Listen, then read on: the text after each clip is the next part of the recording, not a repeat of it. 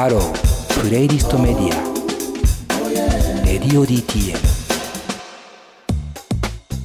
というわけで、プレイリストで聴いてる方は、イルカでなごり雪をお送りしました。えー今回はですね、えー歌詞をじっくり考察してみようという企画の第1回ということで、えー行っております。お相手はいつも通りスタッフの金子さん、まんちゅう岩橋くんです。よろしくお願いします。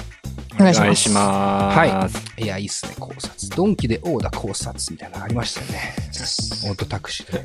これが動機で、ドンキで、オーダースーツ買うような俺の考察みたいなのありましたよね。今、名残雪を聞いて染みてた。いいんだよ。思い出しちゃった。考察ってなんか最近よく使ってなかった。オットタクシーの矢野でした。あのライン好きなんです。すげえ、すげえいい曲聴いた後で、そこ？あれはでオーダースーツ買うような俺の考察がすごい好きです。あれはあれでいいけど。あれはあれでいい そんな話をするわけじゃないんで。イルカで名残雪。ええー、素晴らしかったですね。いや、やっぱり名曲ですね。あの、一個思ったのはまずこの、この収録のテンポ感が新曲持ってこいなんですよ。早速やってみましょうから一曲聴いて、聴き終わった瞬間に喋り始めるっていうこの感じがね。いや、これ新曲持ってこいだったらどうします？この曲。この曲？まあいやー、まず歌声超いいです。み、みたいになって言っちゃったけども。歌詞じゃねえのかよ。って名前もいいっすよね。ベスト、ベスト版のジャケット、アルファベット表記なのちょっと面白いっすね。から入っちゃうかなと思いますけど。えーまあ、今回歌詞を考察しますんで。いろいろ、あの、思っちゃいました。まず聞いてて、すげえいい曲じゃないですか。うん。当然ながらいい曲なんですけど、こんなに歌詞見ながらじっくり聴くの久々だなとまず思いました。えーその時点で、この企画はちょっとこう、なんかいい発見がありそうだなとうん。思ったんですけど、まあ、選定した、えー選曲をしたはい金子さんからじゃあ軽くね、この歌詞の。はい。なんか僕歌詞が歌詞がいい曲っていう風なキーワードでパッと思い浮かぶの、何曲かもちろんあるんですけど、えーまあその中の一曲でございます。で、まあ、その、まあ往年の名曲、まあ、もともとかぐや姫さんの曲で、それをカバーしたイルカさんが、これでヒットしましたっていうことですね。うんそうだね。うん。で、まあ、この曲、俺が、まあ、まあ、すげえいい曲っていうのは皆さん知ってるから、うんなんともあれですけど、まあええ、僕個人的ないいところね、うんこの曲がなんで名曲と言われるかっていうのは、歌詞で言うと、最初の一行です。えっ、と、汽車を待つ君の横で僕は時計を気にしてる。うん。うん。ここの曲ね、ぶっちゃけね、これだけで全部いいのよ。これだけで終わってんの、この曲って。うん。この記者を待つ君の横で僕は気にしているという描写。そう。それだけで全部説明してるっていう。うーん。なるほどね。だから君ってことは、君と僕がいるから二人だよね。うん。出てきてるのが。で、うん時計、僕は時計を気にしてるから、行っちゃうのは君なんだよねっていう。うん、そうだね。うん。で、汽車なん。か想像するにね。そうそう。で、汽車っていうキーワード。うん。うん汽車で、その、どこかに行くっていうのって、その、ミュージシャンとか演劇とか芸能とかそういう方に憧れを持つ人の、えー、と上京するとか故郷に戻るとかっていう時の比喩で使われるんですよひ汽車っていう表現は。うん、だからおそらくそしてイルカさんじゃない。まあもともとはかぐや姫さんだけど例えばその音楽を志して東京に来た、まあ、東京なんか都会に来たっていう人が片方が夢破れて戻っていってしまう帰っていってしまうっていうのをうんこのたった2行で説明しきってるっていうところがうんうんこの曲のえげつないところだと思うんですよね。うん。なるほどね。だからうん極端に言うと僕は極端に言うと後の歌詞は全部おまけだと思ってるんですよ。うーん、なるほど、なるほど。でそのおまけだからこそ名残雪っていう謎のキーワードを入れ込んでうんいるとうん謎のキーワーそうそんな言葉ないっていう。ねドね。なるほどね。うん、名残雪っていうで雪っていうのだから、でしかも季節が違う。季節外れの雪っていうキーワードもあるから、まあおそらく春なんでしょう。出会いと別れとか、新しい新生活とか、まあ、そういうのが思い浮かぶ季節に。雪が降ってるっていう。うんで、片方は夢破れて帰っていく。その人に向かって、君は去年よりずっと綺麗になったっていう表現をして別れていくっていう。ううんん、でその夢破れてるけどきっとその人はいい顔をして何か吹っ切れた顔をしてうん、なるほど。故郷に帰っていくってあだからある種そのネガティブとポジティブがすごいあ混ざってるんだよねでそういうのをん季節外れの雪っていう表現ではいはい。この描写してるっていううん割とこの歌詞においてこんだけ完璧なの珍しいと思うっていうぐらいうん素晴らしい歌詞だなっていうふうに思ってます、うんうんなるほどなるほど。いや、素晴らしいですね。確かにね。こう雪、ね。雪が溶けていく様とかね。うんこの時間の流れの書き方もすごく、なんかこう、情緒を感じますよね。すごいね。うんこう季節がある、ね、日本だからこそっていうのもね、ありますし、こう、東京、東京で見る雪はこれが最後ねっていう、うんこう、セリフで、なんかそのさっき言った別れじゃないけどうね。んもうちょっとこう、演出する感じとかも。しかもなんかストーリー性もあって。ね、しかもちょっとさ寂しそうに君がつぶやくって言ってるからあれだけど、その君に去っていってしまう君にとってはさうん。なんかなんつうのちょっとでもその場をさうん。そうね。なんかごまかそうとしてるっていうかさうん。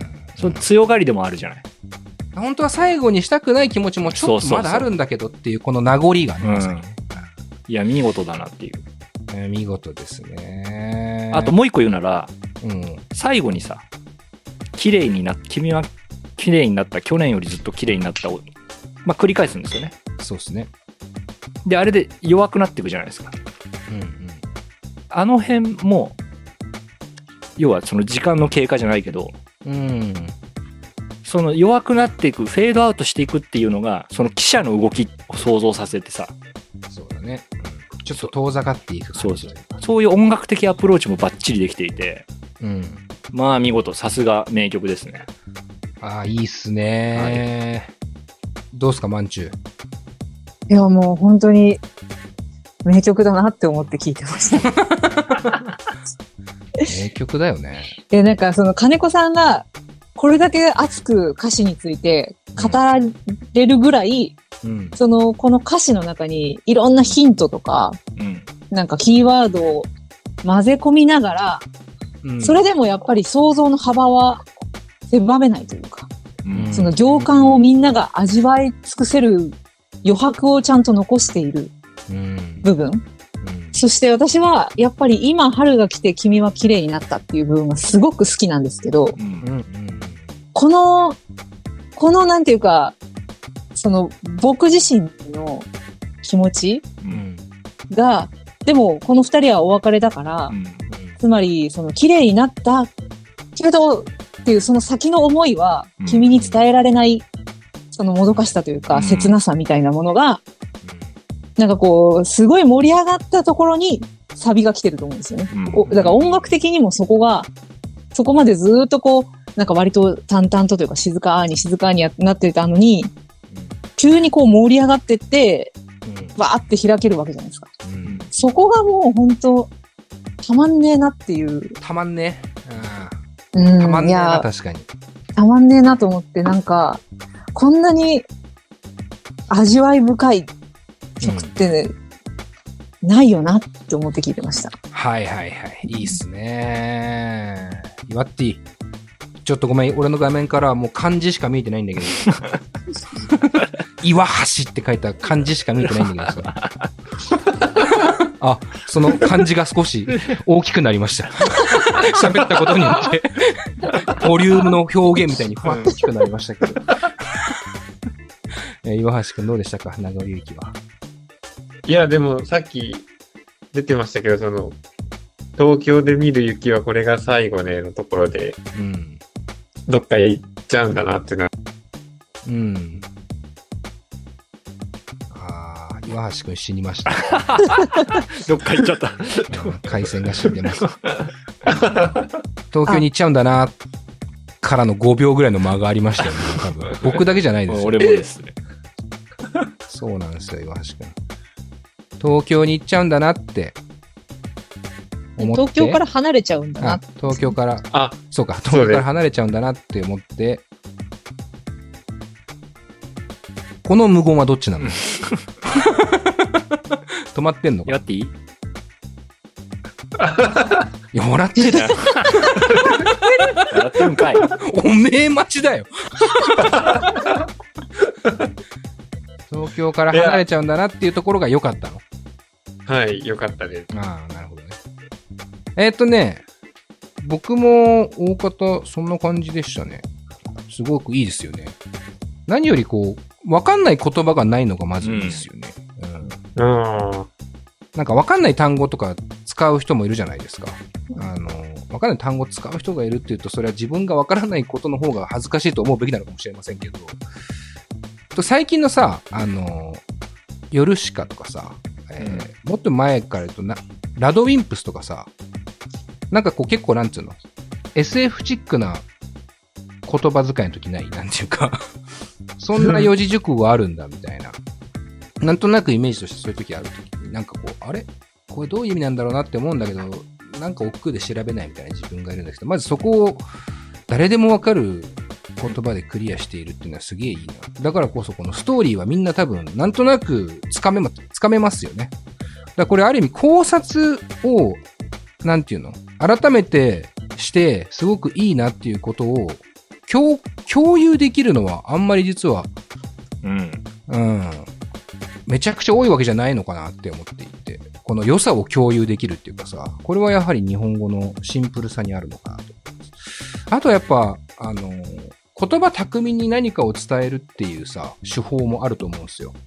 あの、よく言うのは、今日オフトークでも話したのは、ありがとうってよく言う J-POP あるよね、みたいな話をしてて、そのありがとうっていう、なんか前、新曲持ってこいでも言ったと思うんですけど、そのバタフライとか送ってくれた人かな。その苦境に立ち向かう自分っていう言葉を何かの言い換えでうまく言うから歌詞ってちょっとこう、一個引っかかりができるんじゃないで、ありがとうをっていう感謝をどういう言い方にするかみたいなところで、あの歌詞の深みが出てくるよねみたいな話したと思うんですけど、うんまさにね、雪っていうものを使って時間の流れをこう名残っていうところと、まあ、この時間のこうゆっくりと流れて、流れて欲しくないような、うん。うん。ね、そんな感じのこう、なんか未練というか名残っていうのを表してるっていうのはすごいなと思いますし。あとは音との相性も結構大事だなと思いましたね。うん。あのー、これはマンチューが言ってたね。あの、えー、なんだっけ。君は綺麗になった。今春が来て君は綺麗になった。どこで盛り上がっていくのこうなんかこうちょっと華やかな雰囲気になることによって言葉がスッとさらに意味合いを持って深く入ってくるっていう。っていうと最後の去年よりずっと綺麗になったの連呼金子さんもすごい褒めてましたけども。なんか俺ここ聞いて、あの、お意外と最後の音冬感あんなみたいな。うん。今までこう、この曲全体が冬というかちょっと寒いイメージ、春なんだけど、まだ多分寒さが残る春みたいなイメージだと思うんだけど、なんかこう、去年よりずっと綺麗になったの部分には、その季節感の言葉が入ってない。音ではなんか少し冷さ冷たさをまだ感じるみたいなさ、なんかアレンジになってるような気がして、そこもなんか、やっぱ歌詞を語る上では、なんか音との相性っていうのもすごく大事なのかな、みたいなところはすごく思った部分ですかね。うん。うん、うんなんかいいっさ、すねまあ当時僕らちっちゃいですよね。うん、うん。その時はね、サビが分かんなかったんですよ、意味が。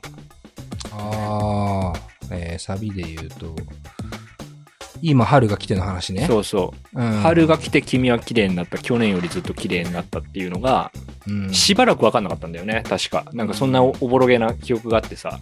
なるほどね。どういうことやと。そうそう。なんかし、ここだけ例えば切り取るとするじゃん。うん。なんで綺麗に綺麗になっとんねんと？そうそう。なんか失礼っぽいじゃん。なんか。元ブスみたいな言い方にそうそうそうそう。よかったね、春が来てっていう。冬はブスだったもんねっていう。そ。うそうそう。でもなんかその、これがさ、理解できたとき、まあ割とす、ある程度すぐできるようになったんだけど、うんうんなんかちょっと大人にななれた気がしたっていうか、うん。そんな思い出も個人的にはあって、だから、ね。その理解できる言葉でバーって書いてくんだけど、ちょっとだけ謎かけっていうか、ちょっとだけこっち任せじゃないけど、ううんん、そこの部分も作ってる。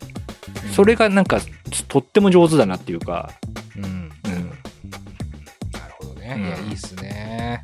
まあ自分たちの年齢の経過も、この歌のね、えー聞き方というか、聞こえ方もね、えーある意味、ちょっと関わってくる気もしますよね。うん。うん。なんか自分がそれこそ夢をちょっとこう、諦めるじゃないけど、東京を離れるとかいうことがあれば、もしかしたら、なんか聞こえ方変わるのかもしれませんし、その辺もまあ魅力だね。歌詞っていうのはね、うん時代をまたこう投影しつつもまた違う意味合いを持ち始めるみたいなところが、よかったですね。盛り上がっちゃうな、これは。えー、じゃあ2曲目行きましょうか。まあ言うて4曲あるんで。はい。えー、じゃあ次はマンチューの選曲でいきたいなと思います。はい。えー、じゃあ曲紹介お願いしちゃおうかな、もはやね。うん。うんはい。マンチ曲紹介お願いします。はい。じゃあ私が選びました。キャリーパミュパミュで、問題ガールです。いいね。いいっすね。